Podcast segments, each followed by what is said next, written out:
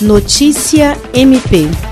A Procuradora-Geral de Justiça do Ministério Público do Estado do Acre, Cátia Rejane de Araújo Rodrigues, presidiu nesta segunda-feira, 19 de outubro, a primeira sessão plenária extraordinária por videoconferência do Conselho Superior do MPAC.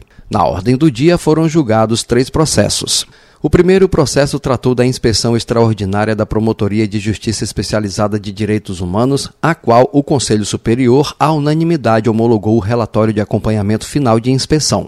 O segundo processo tratou do afastamento do Procurador de Justiça Danilo Lovisaro para estudar doutorado em Roma a partir de 2015. O procurador de justiça foi o primeiro doutor a integrar o quadro de membros do MPAC. Emocionado, o membro do MP acreano destacou sua dedicação ao MPAC e os desafios para conquistar o título. O Conselho Superior também homologou o arquivamento do relatório final de acompanhamento do afastamento da promotora de justiça Alessandra Garcia Marques para estudo de mestrado fora do estado do Acre. A sessão completa você acessa no canal do MPAC no YouTube.